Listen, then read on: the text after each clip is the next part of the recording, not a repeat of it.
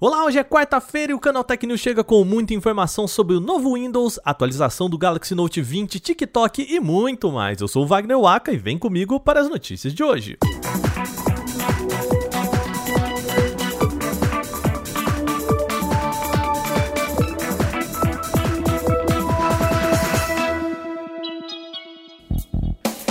E o nosso programa começa falando de Windows. A Microsoft já apresentou o seu mais novo sistema operacional, o Windows 11. E a boa notícia é que quem já tem o Windows 10 vai poder migrar gratuitamente para a versão mais atual.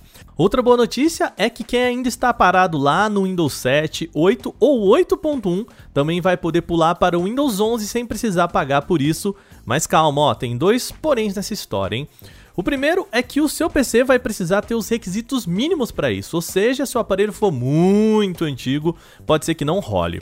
Outra questão é que a instalação exige uma formatação completa no PC.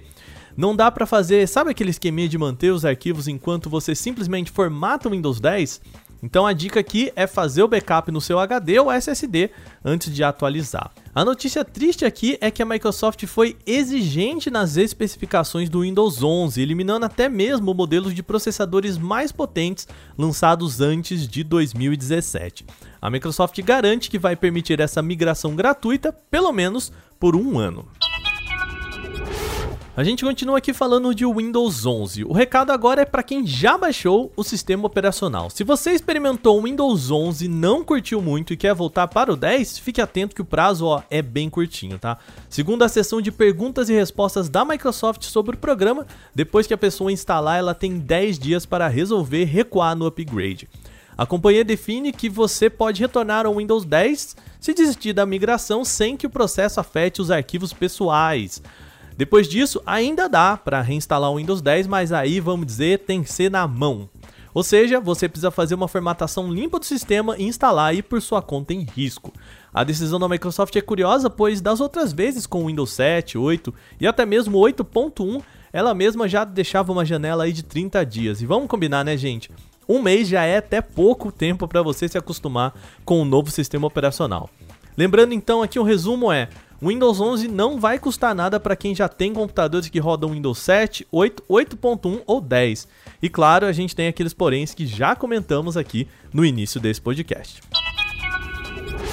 A Samsung liberou uma nova atualização de segurança de julho para o Galaxy Note 20 e o Galaxy Note 20 Ultra. O update deixou muita gente curiosa por conta do tamanho, sente só, 1 GB de dados.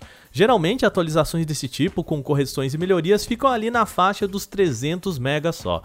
O motivo desse tamanho pode estar na mudança do leitor nativo de QR Codes. Agora o aparelho ganha um app separado só para isso, podendo funcionar independente do aplicativo de câmeras. Claro, tá, gente? Se você já usa nas câmeras, vai continuar funcionando também. A atualização já está sendo liberada aos poucos na Alemanha e deve ser distribuída para mais países ao longo dos próximos dias. Para instalar o software, basta acessar a área de configurações do smartphone, entrar em atualizações de software e baixar e instalar. O TikTok lançou uma nova ferramenta para dar aquela forcinha para os produtores de conteúdo na plataforma, chamado de Shoutout. O recurso permite que usuários paguem para receber conteúdos personalizados de seus criadores preferidos. É assim, um seguidor faz uma proposta com pagamento adiantado para o criador de conteúdo do TikTok. Aí a pessoa tem até 3 dias para dizer se aceita ou não essa proposta. Se concordar, começa a contar o prazo que é de cerca de uma semana para entregar o material via mensagem direta, conforme a requisição do cliente. E não pode pedir tudo não, tá? Para segurança de quem produz na plataforma uma série de regras. Não são aceitos vídeos envolvendo nudez, violência, drogas ou qualquer coisa proibida pelas políticas de uso da plataforma. Se a rede detectar essa violação, então o pedido é suspenso, assim como o pagamento. Essa novidade foi identificada pelo BuzzFeed e só está liberada na Turquia e em Dubai até o momento. Não há informações oficiais sobre quando o shoutout chega a outros países, incluindo o Brasil.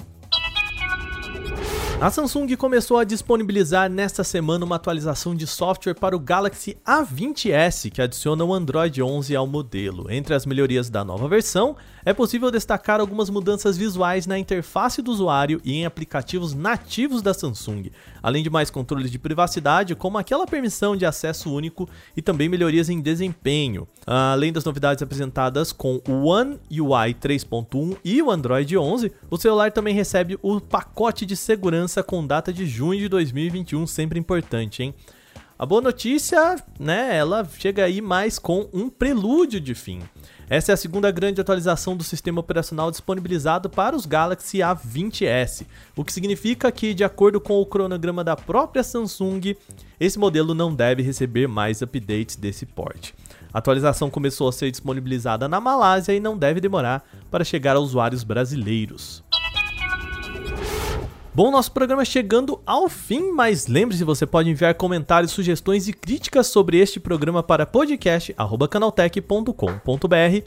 Manda o seu recado falando o que você quiser sobre o nosso programa. Esse episódio foi roteirizado, editado e apresentado por mim, Wagner Waka, com a coordenação de Patrícia Gnipper. O programa também contou com reportagens de Igor Almenara, Vitor Carvalho, Alveni Lisboa e Bruno Bertonzin. A revisão de áudio é da Mari Capetinga. Agora a gente vai ficando por aqui nesta quarta-feira, metade da semana já foi, hein? Uma boa noite, a gente volta amanhã com mais notícias. Até lá!